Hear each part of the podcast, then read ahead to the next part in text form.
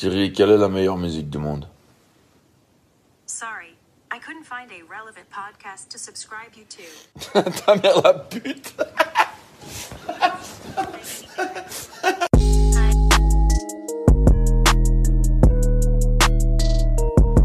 Willkommen bei Weiben mit Visi, dein neuer Lieblingspodcast. Shit.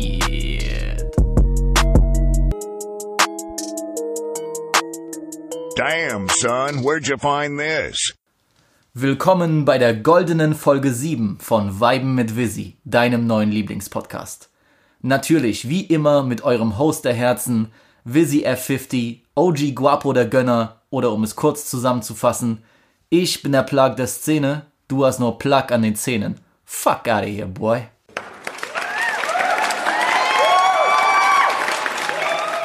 Ich habe mich wirklich die ganze Woche auf diesen Freitag gefreut, weil ich euch auch in der siebten Folge am Stück mal wieder ein ausgewogenes und ich denke äußerst interessantes Programm liefern kann. Wie finde ich das neue Drake-Projekt? Was ist mit dem Young Thug und Chris Brown Mixtape? Welche Gedanken kommen mir zu den viralen Enno-Songkopie-Tweets, die die Runde machen? All das heute im Podcast. Aber for real, erstmal ein ganz großes Shoutout an meinen Bruder Martes, den ihr alle aus Folge 3 kennen solltet, der diese Woche sein eigenes Musikstudio namens Visionary Lab eröffnet hat. Bruder, ich bin stolz auf dich und ich weiß, dass da noch ganz viel heißes Material entstehen wird. Mein Bruder Aqua wiederum hat diese Woche über Weiben mit Visi getweetet und folgendes geschrieben. Jede Woche ein Stargast. Ja, ich kann dem nur beipflichten und auch wenn wirklich ausnahmslos alle Jungs die bisher im Podcast waren, komplett abgerissen haben, so glaube ich, dass der heutige Gast dann doch nochmal einen draufsetzt. Aber ich will jetzt nicht um den heißen Brei herumreden, ihr habt es alle in der Vorschau gesehen und jetzt ist es offiziell. Ich konnte für die heutige Folge niemand geringeren als die deutsche Producer-Legende Explosive gewinnen. Denn wie ihr wisst, bin ich ein ganz großer French Rap Fan und Buba Ultra seit etwa 2006 oder wie die Voyous in den Banlieues von Boulogne-Billancourt sagen würden, ein echter Radpi. Und niemand ist als Deutscher so sehr in die französische Szene vorgedrungen wie X.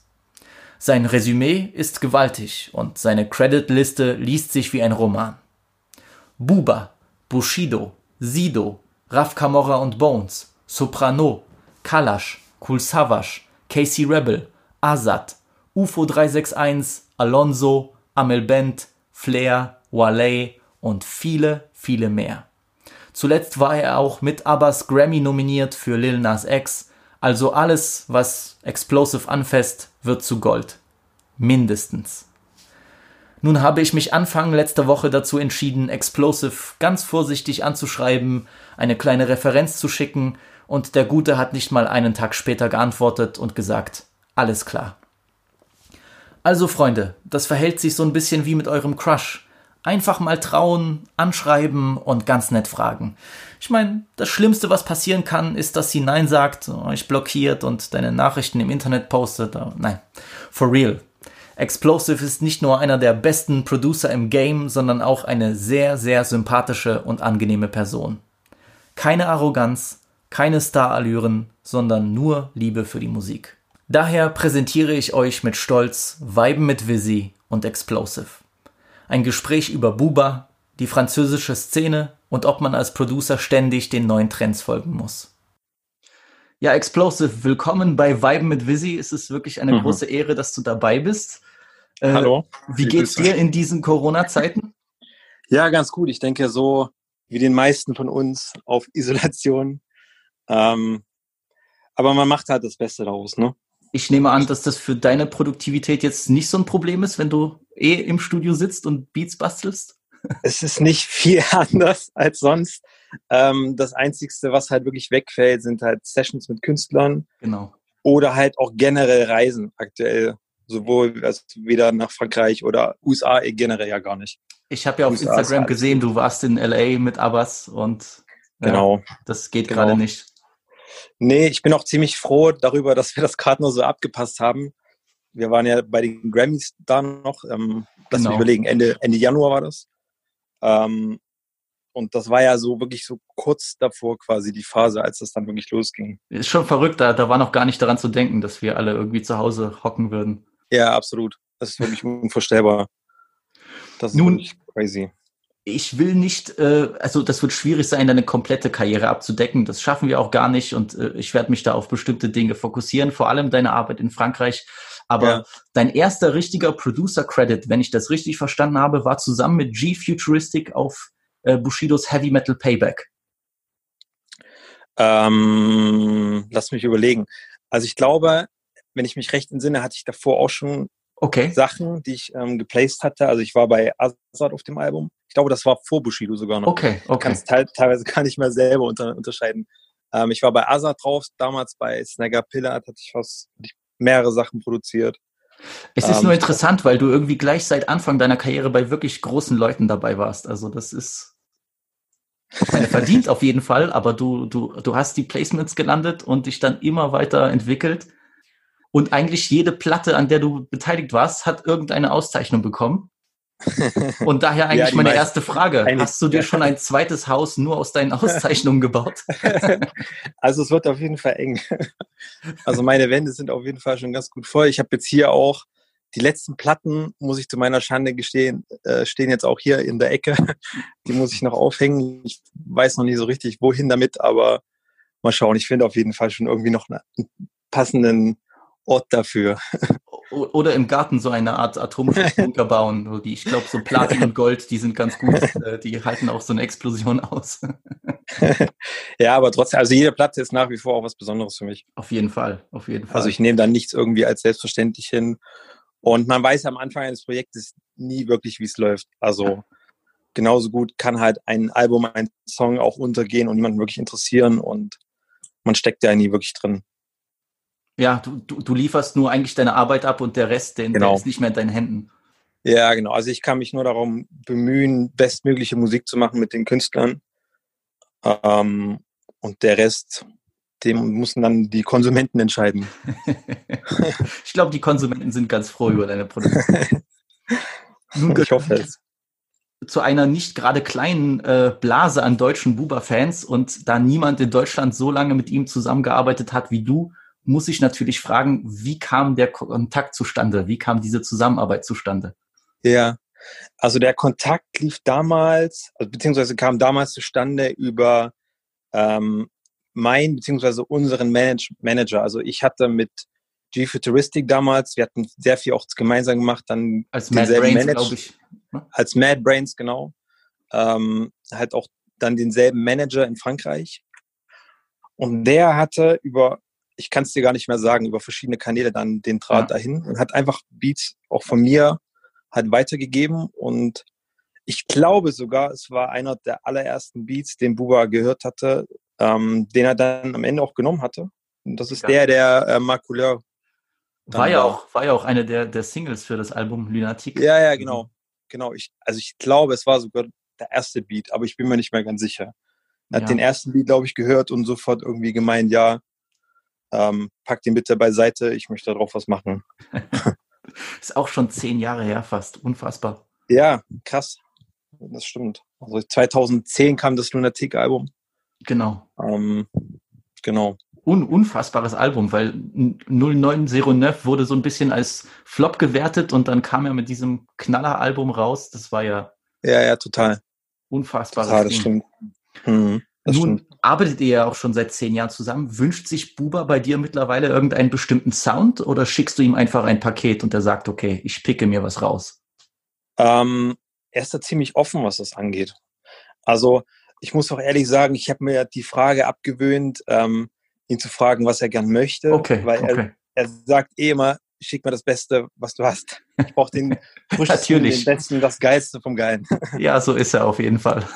Und, und das versuche ich dann immer, wenn ich ihm irgendwie Sachen zeige oder schicke oder je nachdem.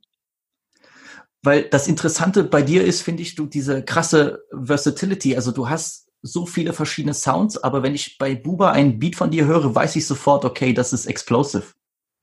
Also du Mhm. hast dann immer ein bestimmtes Klangbild, das du schaffst und trotzdem hast du so viele verschiedene Arten. Also das ist bei viele, bei einigen Produzenten und ich will jetzt mit Respekt über die Arbeit sprechen, habe ich aber das Gefühl, sie können dann eben den einen Sound, aber eben auch nur diesen einen. Und du spielst Ja. auf, auf allen Fußballfeldern so gefühlt. Und Ja, das trotzdem deinen distinktiven Sound. Das ist halt krass, finde ich. Das ehrt mich natürlich. Also ich versuche es halt einfach, da irgendwie so mein, mein Soundbild auch irgendwie zu, zu haben und wiederzugeben oder ich weiß nicht. Also ich habe das schon ein paar Mal gehört, dass Leute meinten, sie, sie erkennen das, wenn das von mir ist. Ich selber ähm, nehme das in dem Moment gar nicht so wahr. Ich versuche einfach, das zu machen, was, was ich halt fühle in dem Moment. Ja, ja. Aber wahrscheinlich das ist, es genau das, was man dann diesen, diesen Wiedererkennungswert dann nennt. Genau, es wird ja auch vielen Künstlern, sei es egal, ob die Rapper sind oder Produzenten, immer gesagt, finde deine eigene Stimme, deinen eigenen Sound. Ja, ja, genau. Ja. Hast du aber als Producer auch einen ständigen Druck, immer die neuesten Trends zu verfolgen und deinen Sound anzupassen? Oder versuchst du das Ähm. nur ein bisschen zu kanalisieren und trotzdem, ich mache jetzt mein eigenes Ding? Ja und nein. Also Okay. das Ding ist, ähm, man muss schon, ich sag mal so, mit gewissen Dingen muss man wahrscheinlich mitgehen, weil ja Künstler auch wiederum Einflüssen unterliegen und halt oft ähm, auch Sachen probieren wollen, die sie wiederum woanders hören. Ähm, ich bin aber trotzdem ein Fan davon, wenn man das nur zu, bis zu einem gewissen Grad macht und trotzdem auch sich selber treu bleibt und seinen eigenen Sound auch gibt. Weil das Beste, was dir als Produzent passieren kann, ist, dass Leute zu dir kommen, weil sie einen gewissen Sound möchten. Ja. Weil du nicht klingst wie jeder x-beliebige austauschbare andere, sondern weil die Leute zu dir kommen und sagen, pass auf, du hast den und den Sound und ich, ich liebe das und ich will gern mit dir arbeiten. Das ist natürlich das Beste, ja. was dir passieren kann. Nicht, dass jemand zu dir kommt und sagt, ich will, dass du genau das so machst wie dieser andere Produzent. Ja, leider, leider hatte wahrscheinlich jeder Produzent schon so eine Erfahrung, Hm. dass sowohl Künstler als auch A&Rs ähm, an einen herantreten und sagen, ja, die, die und die Nummer, die funktioniert gerade total in den Charts oder was weiß ich wo, ähm, mach bitte genau sowas. Ja, ich, ich sehe das zum Beispiel, das hatte ich auch in einer der Podcast-Folgen besprochen, gerade eben dieser Brooklyn Drill Sound ist jetzt endlich auch in Ja, ja, Deutschland genau. angekommen und ich Genau. sehe schon kommen, also es ist schon jetzt schon so, aber ich sehe es kommen, dann wird jeder diesen, diesen Sound fahren und äh, dann bei seinen Produzenten wahrscheinlich sagen, ja, kannst du das mal bitte so Pop-Smoke-mäßig Ja. machen? Ja, leider. Also ich kann es zu einem gewissen Teil nachvollziehen und ich finde es auch okay, wenn Künstler wirklich eine Beziehung dazu hatten Ja, oder haben, auf jeden Fall. dann finde ich das vollkommen fein. Aber ähm, dann wirkt es gibt auch halt dann auch immer so diese Trittbrettfahrer, die einfach nur merken, okay, es funktioniert gerade, ich mache jetzt auch diesen Sound. gut, das war bei der Afro-Trap-Geschichte und den karibischen Rhythmen wurde das ja schon ein bisschen Ähnlich. zu Tode ausgepresst. Ja, ähnlich. also es gab Leute, die haben es, die haben das gut gemacht und die haben das in Deutschland auch wirklich etabliert. Klar, Die Namen sind ja, die Namen sind ja klar, Raf Kamora Bones. genau, genau. Ähm, aber irgendwann war dann dieser Punkt da, wo man gemerkt hat, okay, es gibt immer wieder mehr Leute, die das einfach gerade nur machen, nicht weil sie das selber tot feiern und fühlen, sondern einfach weil sie merken, okay, es funktioniert im Streaming oder in Genau. Ja, das, Charts. das, das immer. merkt man auch als Hörer. ja, ganz genau. Nun, arbeiten die Franzosen anders als die Deutschen? Kann man das überhaupt so sagen? Ähm, ähm, eigentlich nicht. Also ich würde sagen, dass vieles ähnlich. Viele Dinge sind grundlegend ähnlich. Okay. Also die, auch die, die, die Kommunikation zwischen Künstler und Producer läuft sehr oft über Management ab oder gibt es dann schon äh, Ähm, also die Kommunikation Kontakt. ist prinzipiell, egal in welchem Land, egal wo, immer die beste, wenn man direkt kommuniziert. Also sprich, der Künstler direkt mit dem Produzenten kommuniziert oder am allerbesten ins Studio geht. Das ist halt, ich meine, in Corona-Zeiten ist das zwar ein bisschen schwierig, na klar. ähm, aber das ist immer die beste Kommunikation. Also alles andere über Management, A&Rs, Label, was weiß ich, ist immer so eine Sache. Weil dann häufig auch Informationen verloren gehen oder Sachen nicht weitergeleitet werden und, und, und, und, und. Ähm, und die besten Ergebnisse entstehen immer in der direkten Kommunikation. Wobei wahrscheinlich bei deinen Anfangstagen in, in Frankreich äh, lief auch viel über die Weiterempfehlung. Also deswegen kommt man dann auch zu einer Amel-Band, äh, die dann so ihren französischen Ja. film fährt und so. Weil sie Ja, mit allem Respekt vielleicht jetzt noch nicht unbedingt gehört, gehört hatte von dem jungen Produzenten Ja, aus. Chemnitz. So. Und Auf jeden Fall, auf jeden. Fall. Gar keine Frage. Aber mit Buba seid ihr mittlerweile, nehme ich an, dann schon auf, auf Best Friend Film. Ja, ach, nach wie vor. Ich habe, ähm, ich glaube, letzte Woche haben wir zuletzt telefoniert Okay. und der ist auch ganz gut im Corona-Film. Ja, ich, ja, jetzt hat er seine eigene Sendung und ja, ja. versucht Er Leute das auf jeden Fall auch aufzuklären. Ja, Ja. Na gut, Nee, ich äh, da, er lebt in Amerika, da ist die Situation auch nochmal ein bisschen schärfer. Ja, total, total. Wobei das, glaube ich, in Miami aktuell nach wie vor noch nicht so scharf ist wie in New York oder LA, aber ähm, es ist ja trotzdem ein weltweites Problem. Klar. Ich glaube, auch wenn man dann Kinder hat, dann macht man sich doppelt Gedanken, Ja, ja, egal, wie genau. das läuft. Ja. Ganz Und, genau. und ihr beiden äh, sprecht dann auf Englisch, nehme ich an. Ja, genau. Also das Ding ist, ähm, ich persönlich, ich, ich wünschte, ich könnte Französisch sprechen. Wunderschöne Ähm, Sprache. Ja, total, ich beneide das, wenn Leute das können. Ähm, ich leider kann es nicht. Ich kommuniziere dann immer mit den Leuten auf Englisch, beziehungsweise ich lasse mir dann auch Songs einfach mal übersetzen von Freunden, die ich habe, Okay. um zu verstehen. Aber das ist das Ding. Ich finde halt gerade bei französischer Musik ähm, zählt der Vibe. Also ich finde besonders französische Musik hat so einen eigenen Vibe, wo man den Text gar nicht zwingend verstehen muss. Auf jeden Fall. Auf jeden Fall. Ich glaube, deswegen kommt sie auch so gut bei vielen deutschen Hörern an, glaube ich. Ja, genau. Ganz genau. Vieles wird eben mit den, mit den äh, ja, Vokalen gearbeitet, sehr weiche, weiche Töne, Genau. gerade auch bei Ja, ja, den genau. Autotune-Geschichten. Absolut. Absolut. Nun, was mich auch interessiert ist, du sitzt an einem Beat, du produzierst etwas, vielleicht hast du ja auch schon, ich meine, klar, du hast die, die Melodie im Kopf und so, äh, bist du dann auch schon selbst so weit, dass du sagst, ich könnte mir vorstellen, jetzt würde, ich- oder ich persönlich würde so und so über diesen Beat rappen? Und dann bist Ähm. du überrascht, wenn das dann, wenn du das Endprojekt hörst und dann denkst, wow, der hat ja komplett was anderes draus gemacht. Ja, also ich muss sagen, das hatte ich schon öfters, dass ich eine komplett andere Vision hatte zu einem Beat und Okay. habe dann gehört, was der Künstler damit gemacht hatte und war überrascht, aber meistens eher positiv überrascht. Also bestes Beispiel war zum Beispiel, kann ich mich noch dran erinnern, als ich den Beat zu 3G gemacht hatte, Ja. hatte ich eigentlich eine komplett andere Vision dafür. Ähm, ich hatte mir eher darauf vorgestellt, dass er mit, mit Autotune was macht oder, also ich wollte prinzipiell auf jeden Fall Buba für den Beat, Klar. aber ich hatte, ich hatte eher Melodien und sowas dafür im Kopf und war dann überrascht, als er einfach straight darauf rappt. Ähm, Mittlerweile fast schon fand. untypisch für unseren guten Eli. Also, Ja. ja, das stimmt. aber ich muss noch mal sagen, Tr- 3G ist ein unfassbarer Banger. Mhm. Also, Danke. Äh, Danke. Ich war ja auch mit dem Kollegen äh, Lil Sosa oder Ja- Janosch äh, 93 waren wir auch bei dem äh, Konzert in der Ü-Arena mit den 40.000 Leuten. Ja, 2018 war das. Ne? Genau, hab, du warst ja auch da. ja, Und, genau. Äh, ich, genau. Es muss ja unfassbar sein, wenn gleich dein Song der erste Track ist, mit dem Ja. der Flow losgeht. Also so ein Gänsehaut-Moment. Ja, das war echt, das war echt crazy, muss ich ehrlich sagen. Aber war, war auch für mich crazy, die Geschichte, weil dass das halt so viele Leute sind. Also ich meine, bei einem Konzert, auch bei einem größeren Konzert hat man mal so 10, 15.000 Leute. Aber in der U-Arena, du warst ja selber dabei, hast es ja miterlebt, es war war, verrückt, es war verrückt. war echt nochmal ein ganz anderes Level. auch und mit diesem, mit diesem Star Wars äh, Spaceship auf der Bühne und er kommt dann Komplett. raus und Ja, ja, absolut, absolut. Nee, und da habe ich mich auf jeden Fall auch sehr geehrt gefühlt. Ist dann immer nochmal was anderes, wie wenn man auch so Songs dann quasi live erlebt und auch die Emotionen dabei sieht und so weiter. Er, er hat ja auch nicht, er hat ja auch nicht bloß den Song gespielt, sondern auch echt etliche Songs, die wir zusammen gemacht hatten und das hat mich auf jeden Fall gefreut. Ja, die, die, die Liste ist lang, also wirklich. Also, ja. Bellucci, Ja. Alla Folie, ich, ich kann es jetzt gar nicht alles aufzählen. Das sind ja Ja, waren echt einige. Banger nach Banger. Hast du persönlich einen Favoriten bei seinen Alben? Oder, Ähm, von seinen Alben, na gut, du wirst vielleicht ein bisschen biased sein bei denen, wo du mitgewirkt hast. ja, nicht unbedingt, ehrlich gesagt. Also ich fand das Futur-Album ziemlich gut. Unfassbar. Das, das ist ein Album. Das ist ein Meilenstein, was den Sound auch angeht. Ich, ich hatte da auch einen Song drauf. ich hatte auch einen Oh. drauf, aber, aber ähm, Exclusive hier. am letzten, im letzten Moment ist da irgendwie, hat es dann doch nicht aufs Album geschafft, leider. Da war ich damals ein bisschen traurig. Oh, Geb ich oh, zu. oh, oh, oh.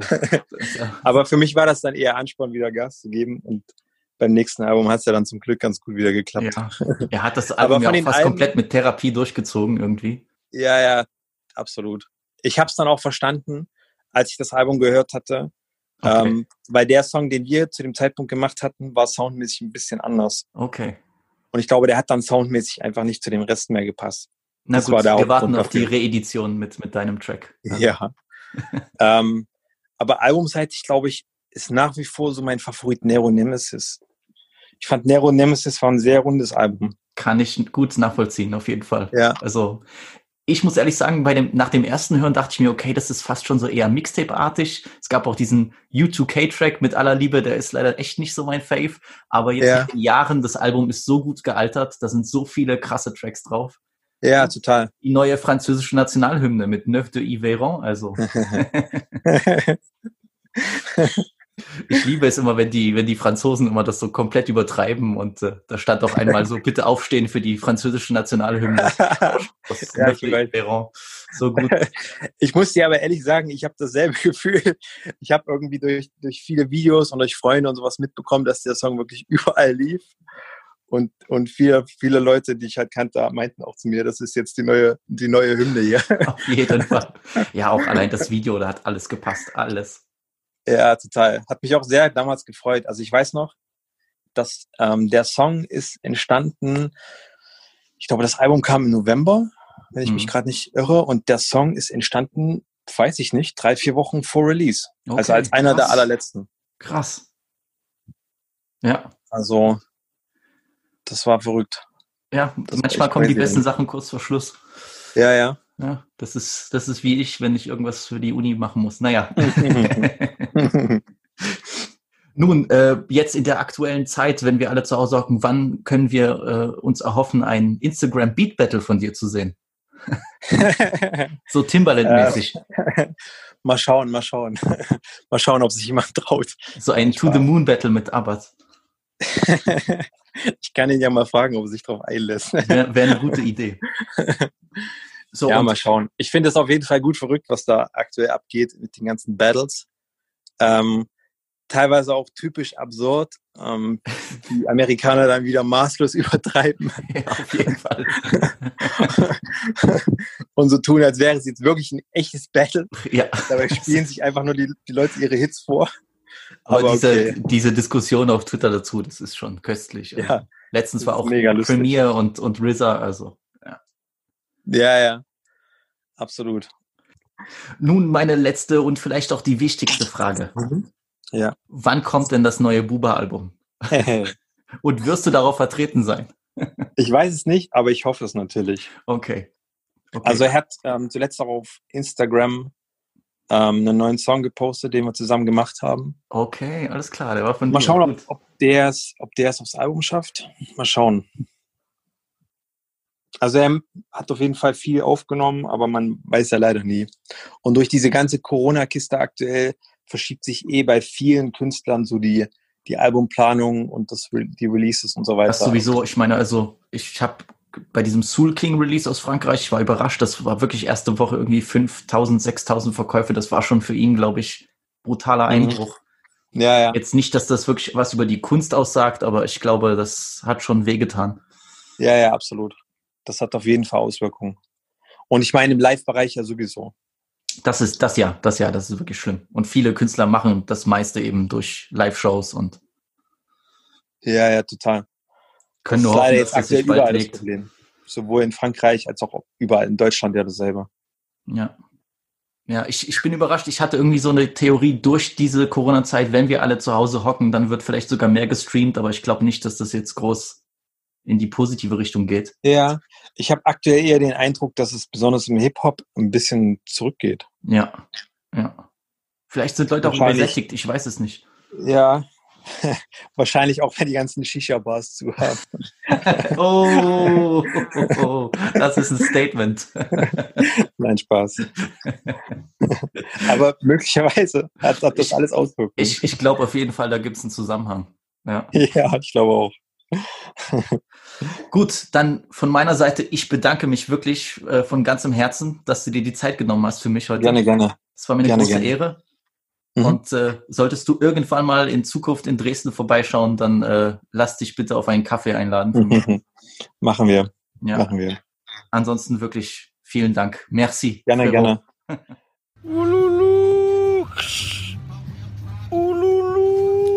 Ja, nochmal ein ganz großes Shoutout an Explosive, der sich extra die Zeit genommen hat, auch vor und nach der Aufnahme mit mir zu sprechen und sich über Musik auszutauschen. So hat er mir off the record auch den Titel und die Features des neuen Buba-Albums verraten, aber ich darf leider nicht darüber sprechen. Nein, Freunde, kleiner Joke. Im Ernst, ich hoffe, dass das nicht die letzte Zusammenarbeit mit Explosive gewesen ist und er diesem Format auch etwas abgewinnen kann. Also, Explosive, danke und du weißt, la piraterie n'est jamais finie. Ja, die heutigen Reviews sind zu zwei Mixtapes. Mein Gott, irgendwie der Begriff Mixtape klingt auch irgendwie so 2011. Meine Güte. Zwei Mixtapes aus den USA, die die letzte Woche meine Playlist dominiert haben und ich ehrlich gesagt keine Lust habe, auf 60 verschiedene Deutschrap-Singles einzugehen. Aber zu Deutschrap-Singles komme ich noch am Ende des Podcasts. Das Release der Woche ist natürlich das viel diskutierte Projekt Dark Lane Demo Tapes vom Six God und Superstar Drake höchstpersönlich.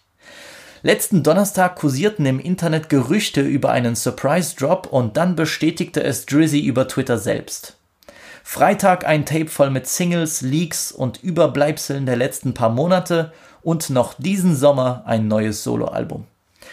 Die Gerüchteküche brodelte natürlich schon seit Ende 2019, als Drake erst ein Video zum UK Drill angehauchten Track War droppte und im Januar diesen Jahres mit Life is Good Feed Future einen richtigen Smash landete. Ich war ja einer der Leute, die glaubten, dass der Track eine Single von What a Time to Be Alive Teil 2 ist, aber zu dem vermeintlichen Nachfolgealbum kamen bis jetzt leider keine weiteren Informationen. Dann kamen noch, ja, What to Say When und Chicago Freestyle und im letzten Monat die Ich habe jetzt einen eigenen Tanz Single Tusi Slide, die sich auch auf Dark Lane Demo Tapes befindet. Nun, ich hatte den Tweet gelesen und war natürlich gehypt auf DLDT und ich wurde wirklich nicht enttäuscht. Auch wenn diese Songsammlung, weil das ist es eigentlich, eine Songsammlung, weit davon entfernt ist, perfekt zu sein, so befinden sich hier einige der besten Drake-Tracks seit langem. Der Opener zum Beispiel, Deep Pockets, der hat einen sehr eigenen, verschrobenen Beat mit diesem Go Brooklyn Sample.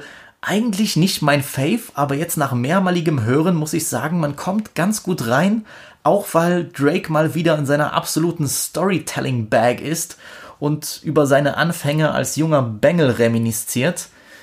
Ich bin heute aber auch in meiner Artikulationsbag, ey. Was für ein Sprachduktus, mein lieber Scholli. Ja, aber das erste Highlight ist für mich tatsächlich der Chicago Freestyle mit Javon, der ein bisschen klingt wie Sampha auf Too Much und passenderweise klingt der Track auch, als könnte er von Nothing Was the Same sein. Es ist eine unglaubliche Atmosphäre, dieser Drake-typische Kosmopoliten-Talk und als Kirsche auf der Torte diese nice Hommage an Eminem und den Track Superman von Eminem Show. Women, they come, they go. Saturday through Sunday, Monday, Monday through Sunday, yo. Hab ich mega gefeiert, hat mich auch wieder richtig äh, Throwback-mäßig zurückgeworfen in das Jahr 2002, hab ich sehr gefeiert. Zu dem Song kam auch ein Video zusammen mit Track 2, When to Say When. Der klingt auch so ein bisschen wie ein Mix aus Just Blaze und Kanye Soul Sample Magie. Also Feier. mein absoluter Fave, aber wirklich Lieblingssong auf dem Projekt bleibt das Leak, was schon vor einiger Zeit im Internet kursierte und jetzt endlich auch in High-Quality-Form da ist. Desires mit Future. Bruder, was für ein Hit. Ich liebe alles an dem Track. Die Hook ist catchy as fuck. Future und Drizzy sind mal wieder auf ihrem toxische Maskulinität-Drip und 007 James Bond Player Talk. Ich feier das brutal. Nun habe ich diese Woche zwei Videos geguckt auf YouTube von Anthony Fantano und Sean C., zwei Musikkritiker, die ich sehr schätze und die meinten beide, dass Desires der schwächste Track wäre. Bitch, where? Ja, also die Line uh, I should have put you somewhere where no one can find you zeigt, wie unsicher und creepy Drake ist. Bro, es geht darum, dass der Homie ein Superstar-Leben lebt und all seine Beziehungen drunter leiden. Er will sein Girl halt nicht in einem Keller einsperren, sondern sie halt eher von dem ganzen Trubel entfernen, damit sie nicht verrückt wird. Natürlich schwingt da auch so ein bisschen von, ja, das Mädchen gehört mir, Besitz von einer Frau ergreifen mit drinne, Aber Bro, es geht hier um Liebesdrama und Ego-Filme auf IMAX-Kinoleinwand-Feeling. Und dazu gehören halt auch die Schattenseiten. Ja, ich will nie in meinem Leben einen Future-Song hören, wo er sagt, ja, zu einer gesunden Beziehung gehört Kommunikation und Freiraum für beide Partner. Bro, sowas würde ich sagen, aber bitte nicht Future oder Drizzy Drake, come on. Ja, Landed und D4L sind waschechte Banger, gerade letzterer hat eine unfassbare Energie und Drake, Thugger und Future passen sich hier den Ball in bester Tiki-Taka-Manier zu. Dieses What's happening? Das kommt so unfassbar geil und der Future-Part könnte kaum ignoranter sein. Auch einer meiner Faves. Der wohl meist diskutierte Track aber bleibt Pain 1993 mit Playboy Cardi. Fans haben monatelang auf diese Zusammenarbeit gewartet und waren dann brutal enttäuscht, dass Carti mal wieder mit seiner Babystimme um die Ecke kam.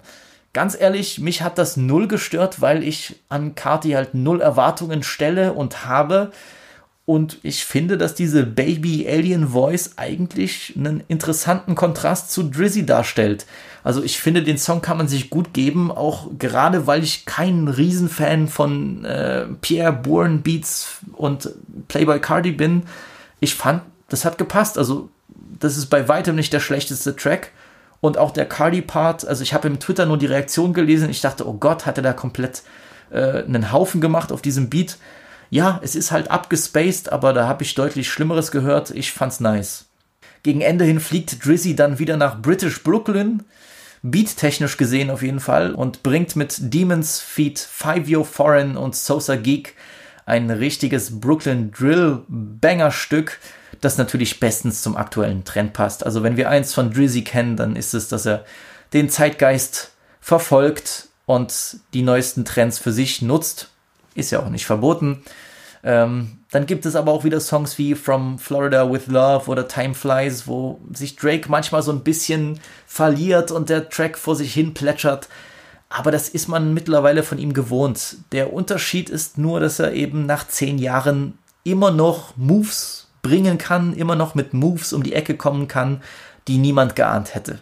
Ihr müsst euch auch mal überlegen, er ist seit über zehn Jahren, er ist seit 2009 richtig am Start und trotzdem würde niemand ihn OG nennen. Das liegt einfach daran, weil er seine Rap-Persona und seinen Sound ständig frisch hält. Was ich euch noch empfehlen kann, das habe ich auch ganz gern gelesen. Die Seite wird natürlich von ganz großen Hipstern geführt und da gibt es auch große Diskussionen, ob das wirklich legit wäre. Aber ich finde, die haben talentierte Schreiber da. Auf der Pitchfork-Seite, Pitchfork, die ja bekanntes Musikmagazin, die haben zu jedem Projekt Reviews und ich fand die Drake-Reviewer sehr interessant, was sie da geschrieben haben. Also viele Punkte, mit denen ich übereinstimme, auch Sachen, die ich so nicht mir überlegt hätte, an die ich nicht gedacht hätte, die werden da geäußert. Hat mir sehr gut gefallen. Also guckt euch oder lest euch mal die Pitchfork Review zu äh, Dark Lane Demo Tapes durch. Fand ich sehr in Ordnung. Sie haben dem Tape jetzt 6,8 von 10 gegeben. Ja, kann ich gar nicht groß anzweifeln. Ich würde da auch eine 7 von 10 geben, wobei dieses äh, Nummern vergeben auch eine ganz schwierige Sache ist. Ein Fantano gibt dem Projekt eine 3 von 10. Mm, Bro, come on, das kann nicht sein. Aber gut, hört's euch an. Wenn ihr aber Desires schlecht findet, scheiße findet, weil, Freunde, ganz ehrlich, ich sag's euch, ich habe das immer wieder wiederholt. Ich bin ein Freund der Pluralität an Meinungen. Ja, jeder darf das äh, für richtig gut oder scheiße befinden, was er möchte. Aber wenn du Desires schlecht findest, Bro, dann solltest du eigentlich im Gefängnis schmoren. Das ist alles, was ich dazu sagen möchte. Das andere Tape, über das ich noch sprechen will, ist Slime and Bee von Young Thug und Chris Brown, das am Dienstag rauskam. Auch wenn die beiden schon mehrmals zusammengearbeitet haben, so kam dieses gemeinsame Projekt, dieses gemeinsame Mixtape irgendwie als Überraschung. Und ich bin ziemlich zufrieden und glücklich mit dem Endergebnis. Bei einigen Mixtapes, gerade Kollabo-Projekten, habe ich oft das Gefühl, dass da viele Filler-Tracks und Leftovers verwendet werden oder dass ein Rapper immer weniger Bock hat als der andere.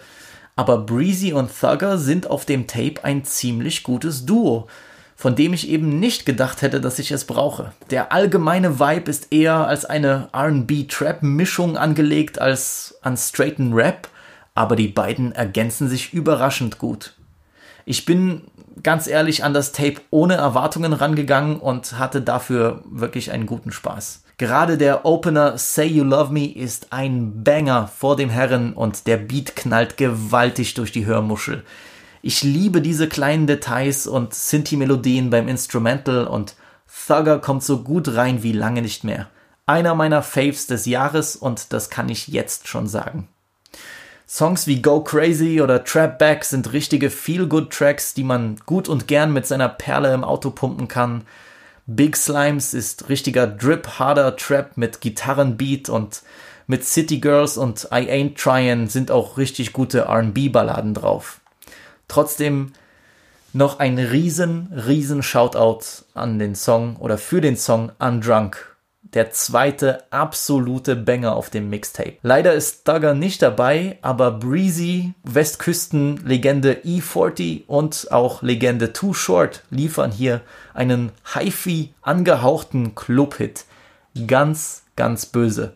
Also Tiger hätte den Beat gefressen, denn dieser Bass ist abnormal. Der wird auch bei mir safe bei einigen Feiern laufen. Ja, das war es erstmal an Musik Reviews für die heutige Folge. Zwei größere Projekte, viel anderes kam nicht raus, was mich jetzt irgendwie berührt oder geturnt hat. Aber ich kann euch noch eine Empfehlung geben. Der Bruder Flori OVO hat eine super UK Drill Playlist zusammengestellt. Die gibt es auf Spotify und die gibt es auch auf Apple Music. Also wer sich dafür interessiert, sollte das auf jeden Fall checken. Der Gute hat eine sehr schöne Songauswahl getroffen. Ansonsten habe ich diese Woche neben Drake und ja, Breezy und Thugger viel Throwback-Sachen gehört. Äh, ich habe alte Wale Mixtapes mir angehört. Der große war 2010, 2011 wirklich eine große Nummer. Sehr talentierter Rapper. Schade, dass aus ihm nichts wirklich Großes geworden ist. Dann habe ich auch wieder Jay-Z gehört. Viele Sachen, gerade Reasonable Doubt, was für mich ein absolutes Meisterwerk ist. Ich habe auch Championships von Meek Mill wieder gehört. Unfassbar gutes Album. Ich lehne mich jetzt ein bisschen aus dem Fenster, Freunde. Ich, das ist vielleicht sein bestes Album. Sein bestes Album. Mhm. Gut, ich habe Dreams and Nightmares jahrelang nicht mehr gehört, äh, deswegen genießt diese Aussage mit ja, Vorsicht, aber Championships, super nice. Ansonsten, jede Woche höre ich sowieso 50 und habe auch äh, Mob Deep wieder gehört. Sie hatten doch, glaube ich, letzte Woche oder vorletzte Woche war das äh, Anniversary, ja, der Geburtstag, 25-jähriges Jubiläum von The Infamous. Ähm, absoluter Klassiker, muss man nichts dazu sagen. Wobei Hell on Earth ist das bessere Album, aber das bleibt unter uns. Ansonsten, ja, Flocker Valley habe ich wieder gehört. Absoluter Classic von Waka Flocka Flame. Ein Trap Classic. Solidified, absoluter Klassiker. Klassiker, geil.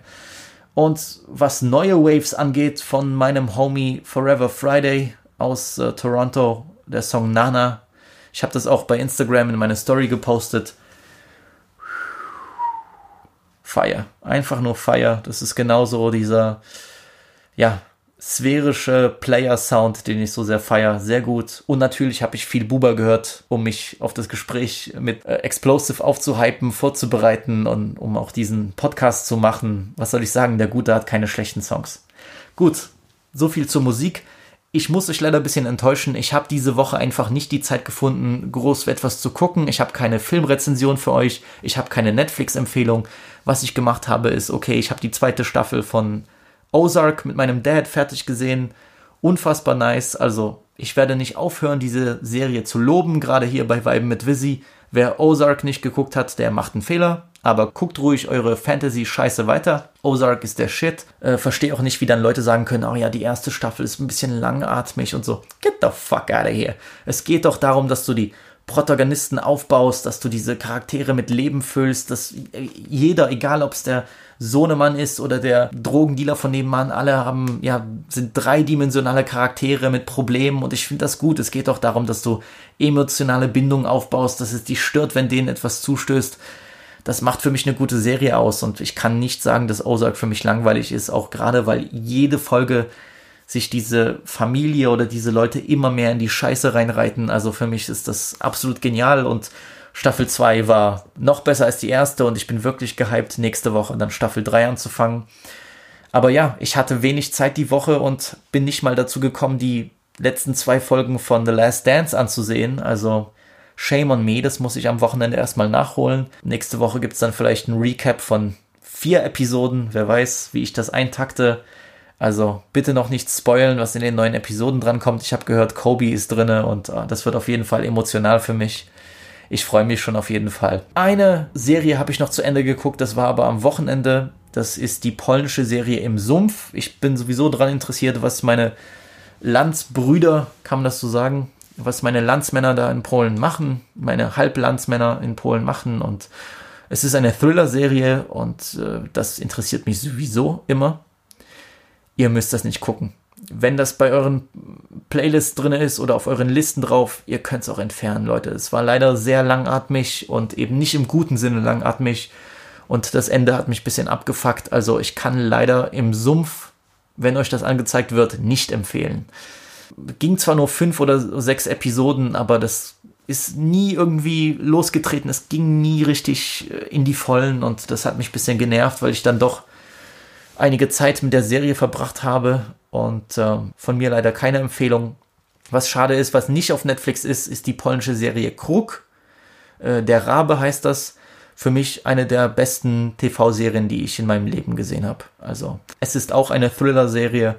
Geht um einen Polizisten, der zurück in die Stadt muss, wo er früher in einem Kinderheim gewohnt hat und da gab es Kindesmissbrauch und jetzt muss er einen neuen Fall aufdecken und ein Kind wird entführt unfassbar krass, unfassbar gut, gerade für Polen, hat mich sehr berührt und die Musik ist einmalig. Die Show ist auch brutal und hart und äh, auch lustig zum Teil. All das, was ich möchte, all das, was mir gefällt, ich hab's auf DVD in Polen gekauft. Ich würde mir wünschen, dass die das irgendwie übersetzen könnten oder mit Untertiteln auf Netflix droppen könnten, denn die Serie war unfassbar gut. Leider kann ich euch davon nur jetzt oral berichten. Aber Krug, super nice. Ja, das war es auch an Filmen. Aber bevor wir heute Schluss machen, muss ich jedoch noch eine Sache ansprechen. Merkt ihr das nicht? Wirklich, ich frage euch, merkt ihr das nicht? Deutschrap ist fresher denn je. Es ist einfach zu krass, die neue Generation, der neue Sound. Wir haben Amerika seine Mutter gefickt. Ich schwöre auf alles, komplett. Oh Mann. In den letzten Tagen machte eine Reihe von Videomontagen auf Twitter die Runde, die zeigen, wie schamlos einige Deutschrapper, naja, beziehungsweise in 90% der Fälle wie schamlos Rapper Enno, ganze Songpassagen von bekannten US- und French-Rap-Tracks übernimmt, kopiert und man muss es hier schon sagen, klaut. Gepostet wurden die Videos von Deutschrap Meme King und Plagiatspolizist CLO 1444. Großer, ich hoffe, dass ich deinen Namen nicht massakriere. Und selbst nach 17 verschiedenen Parts ist noch immer kein Ende in Sicht. Erstmal muss ich sagen, dass ich lange nicht mehr eine derart böse Hinrichtung auf dieser App gesehen habe. Finish him! Aber wie ich schon geschrieben habe, ich glaube, es ist nötig, um die Deutschrap-Fans in unserer BRD bisschen wach zu rütteln und aufzuklären. Sich zu inspirieren ist eine Sache, aber Travis Scott, äh, Guerilla von Soul King oder Tory Lanes aufs Schlimmste zu biten. Ja, ich sage biten wie Old Heads mit abgeranzten Baggies, aber wirklich aufs Schlimmste zu biten, das geht halt nicht. Ich bin wirklich oft auf der Seite des Künstlers, beziehungsweise versuche ich mich äh, in sie hineinzuversetzen, weil ich weiß, wie es ist, Musik zu machen, aber ich habe wirklich null Toleranz für hingerotztes Zeug, das ohne Liebe gemacht wurde. Das merkt man sofort. Du liebst Travis und willst deine Stimme distorten? Tu es, mach es, mach dein eigenes Ding da draus. Das ist gar kein Problem. Die Trends entwickeln sich und wir sagen ja immer, ja, Deutschrap steckt in der Steinzeit. Warum soll ich dann haten, wenn jemand probiert, neue Trends zu nutzen? Das ist völlig in Ordnung. Mach dein eigenes Ding draus. Nutz das für dich.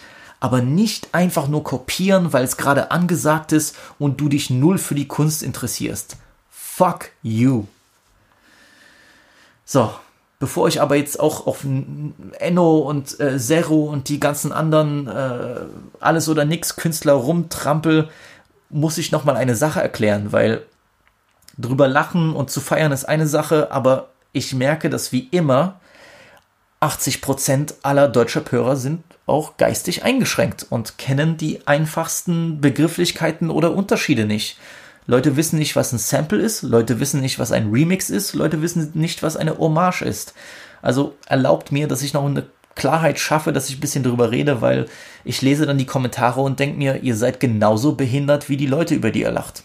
Sorry, aber das ist die Wahrheit. Remixe von berühmten Songs, wie das jetzt ein Enno gemacht hat mit diesem creepy Kusch Ding oder dem Song von Shy, auch wenn ich mich darüber aufgeregt habe, das ist eine Sache. Es ist schlimm, wie wenn Leute schon gezeigt haben, wenn er einen Song hochlädt und dann eben nicht schreibt, dass es ein Remix ist. Das kannst du nicht machen, Bro. Aber Remixe, gerade von berühmten Songs, das ist eine Sache, die gibt es schon seit über 15 Jahren. 50 Cent hat das damals groß gemacht mit G-Unit. Sie haben Mixtapes gemacht, wo sie die ganz großen Beats der oder angesagten Beats der Künstler genommen haben und eigene Songs darauf äh, geschrieben haben und haben das sozusagen zu ihrem Song gemacht. Das ist, gibt es seit Jahren, das ist nichts Neues. 50 war nicht mal der erste. 50 hat es nur groß gemacht. Seitdem gab es jahrelang äh, ja, eine, einen Trend, äh, dass man Songs nimmt, die es schon gibt und seine eigene Version davon macht. Normale Remixes. Im Deutschrap gab es das genauso. Ich denke da gerade an den ersten Teil von Air Max Musik oder an das Killer Tape 2 von äh, Automatik. Super geile Projekte, gerade auch, weil die Jungs auf Deutsch eben diese Beats genommen haben und dann ihr eigenes Zeug drauf gemacht haben. Feier ich, absolut legitim, gar kein Problem. Also wenn jemand sagt, ich will auf diesem berühmten Beat, egal ob es jetzt Soul King ist oder von Buba oder von sonst wem, einen Remix machen, Bruder, gönn dir, mach was du willst. Gerade Enno, hau einen Remix raus. Problem, was ich eben sehe, ist, wenn du das überhaupt nicht erwähnst, diese Songs nimmst und dann als deine eigenen Ideen, als dein eigenes geistiges Eigentum verkaufst. Das geht nicht, Bro. Und das Problem ist halt bei Enno, du kannst ja einen Remix von einem Song machen, aber mein Gott, wir haben jetzt was, 17 Parts von diesen äh, äh Ami-Rap geschlachtet Enno-Videos. Bro, du bist Triebtäter, was die Scheiße angeht. Das geht nicht. Andererseits muss ich sagen, es gibt so eine Sache wie Hommage. Ja?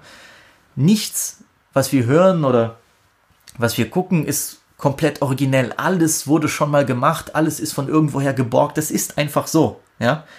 Es gibt auch in der Wissenschaft oder Literaturwissenschaft den Begriff Intertextualität, dass bestimmte Texte sich auf andere Sachen beziehen, Querverweise.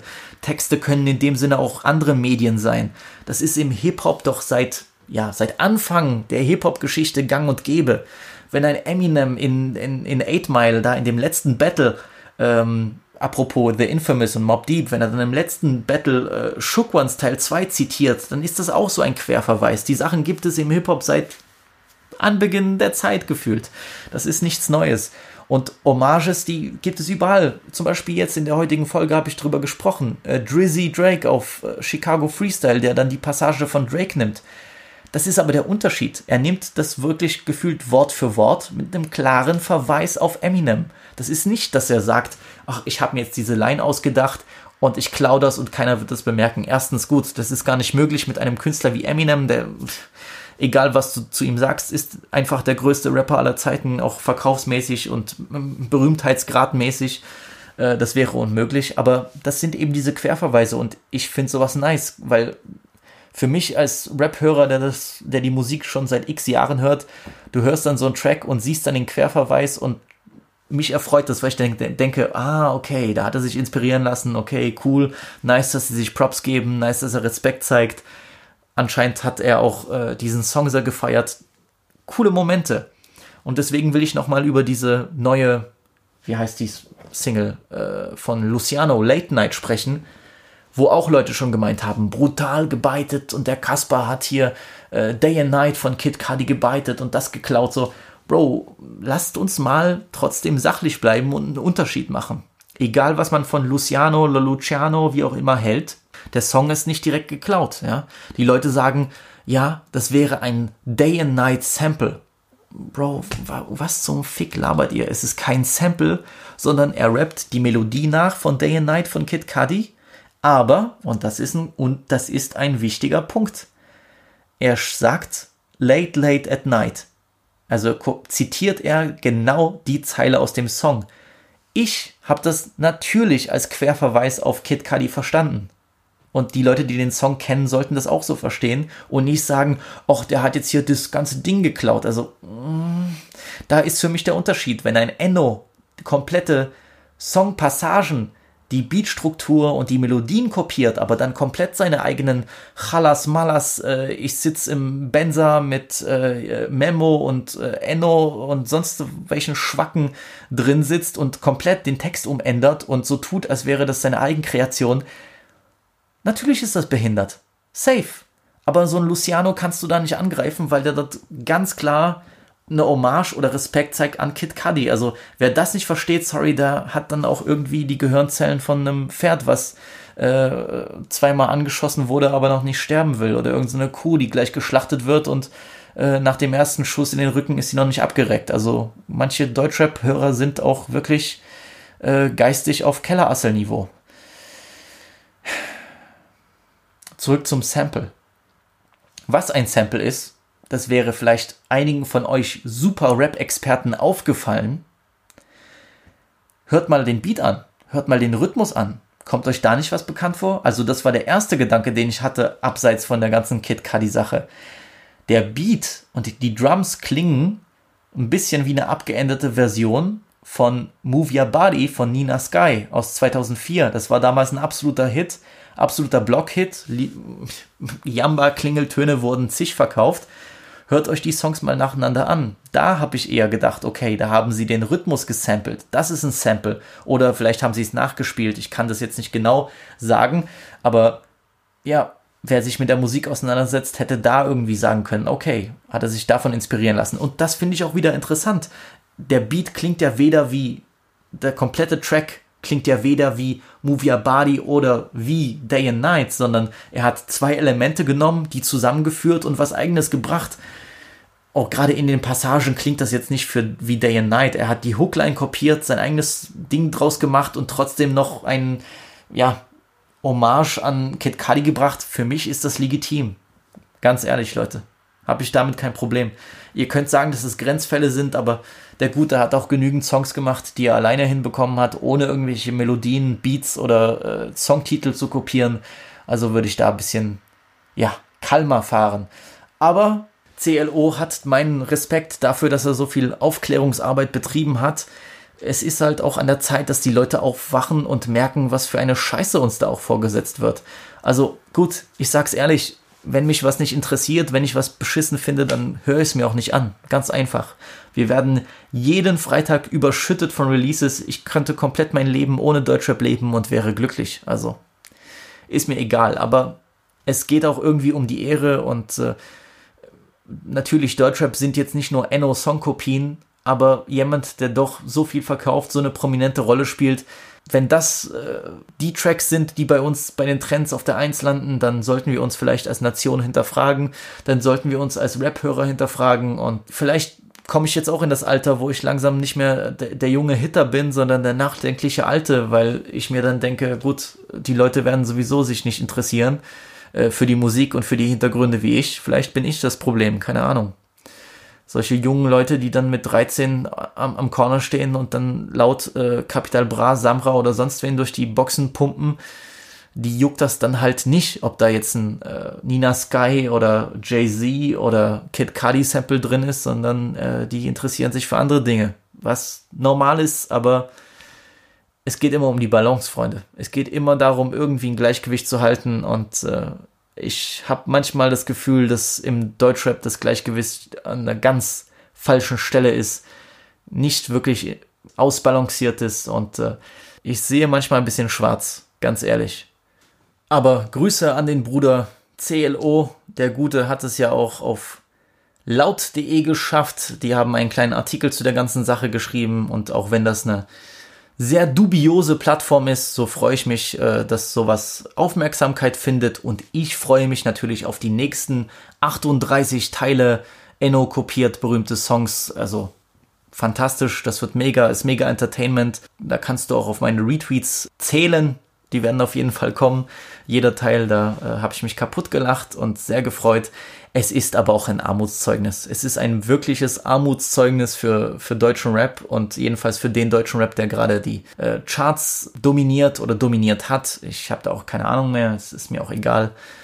es ist nur traurig. Es ist wirklich traurig. Ich spreche seit Anbeginn dieses Podcasts, seit der ersten Folge über Trends, über Deutschrap-Trends, über wie wir uns als Nation entwickeln können, wie wir eigene Dinge machen können. Und es gibt viele talentierte Leute in der, in der BRD und die kriegen nicht diesen Schein, die kriegen nicht diese selbe Aufmerksamkeit wie diese stotternden Vollidioten und es ist wirklich traurig. Es tut mir weh im Herzen, tut mir weh auch für die ganzen Produzenten, die dann im Studio sitzen und irgendwelche Beats nachbauen müssen für äh, diese untalentierten und unkreativen.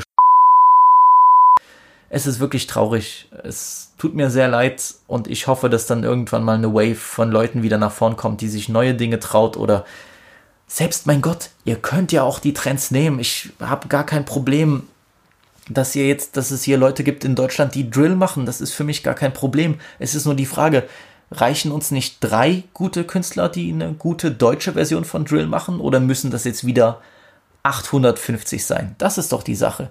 Dann nutz wenigstens diese Drill-Sache und mach dein eigenes Ding draus. Weißt du, wir sprechen über Leute wie Laylo, der lässt sich dann von Kanye West inspirieren, von Black Skinheads und schafft trotzdem seinen eigenen äh, musikalischen Kosmos wenn, wenn ein 22-Jähriger hinkriegt und das ohne riesen Labelstrukturen hinter seinem Rücken, wie jetzt ein Enno oder ein, ein Zero El Mero, dann muss das doch auch in Deutschland funktionieren, Leute.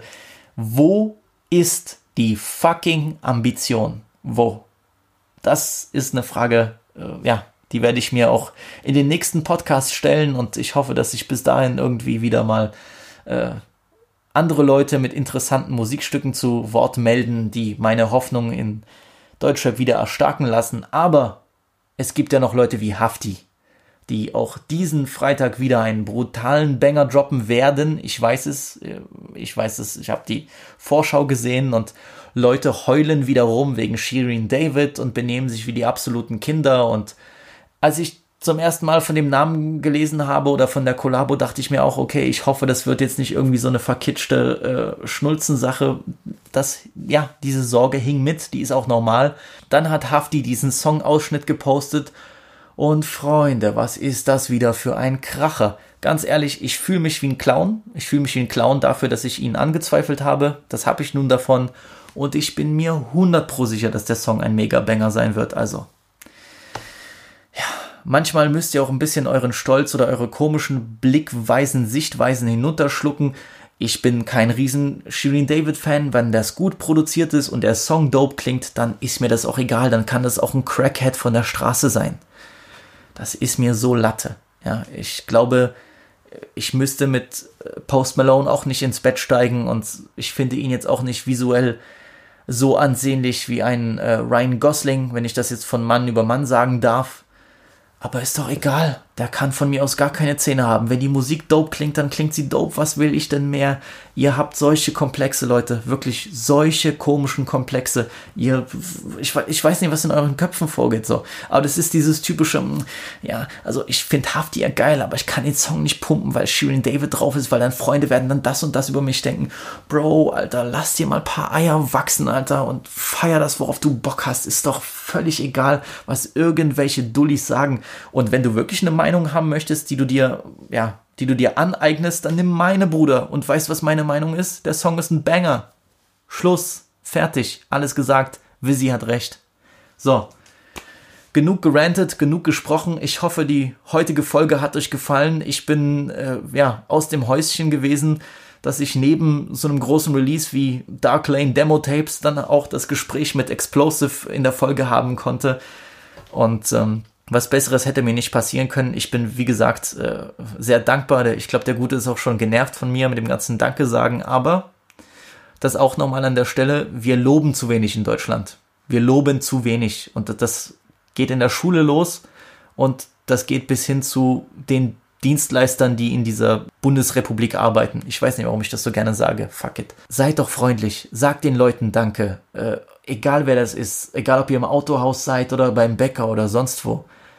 Vielleicht sind das keine großen Arbeiten, vielleicht ist das normal, aber wo ist das Problem, nett zu sein, Danke zu sagen? Leute, ein Grund, warum wir Deutschen oder die Leute, die in Deutschland leben, so griesgrämig drauf sind, ist, weil wir auch keine Lobeskultur drin haben. Es geht nicht darum, jemandem die Füße zu küssen, weil er euch das Geld bei der Kasse zurückgibt, sondern es geht darum, nett und aufmerksam zu sein und den Leuten das Gefühl zu geben, es ist wichtig, was sie machen. Das ist mein Moralapostel-Talk zum Ende. Ich glaube, das würde wirklich der Republik helfen, also weniger Songs kopieren und netter sein und dann würde die Welt schon wieder besser aussehen. Das sind meine Two Cents am Ende der Folge. Ansonsten, ja, wir sehen uns nächste Woche bei Weiben mit Visi, Folge 8. Und ich hoffe, ihr lasst es euch gut gehen. Dieses Wochenende wird sehr interessant für mich, äh, hoffe ich jedenfalls, mit The Last Dance und einigen anderen Unternehmungen. Lisa, you've been seeing a lot of her lately. Oh yeah, and if it goes the way I plan, I'll be seeing the rest of it this weekend. You know what I'm saying? Und ich möchte auch allen Hörern von Vibe mit Visi nochmal Danke sagen, weil was ihr diese Woche abgefackelt habt an Support und wie ihr geteilt habt und wie ihr Werbung gemacht habt, das werde ich so schnell nicht vergessen. Danke, dass ihr da seid, danke, dass ihr helft und ich hoffe, dass ich auch weiterhin euch interessanten Content bringen kann. Wir sehen uns nächste Woche, Folge 8, Vibe mit Visi. Schönes Wochenende. Peace out.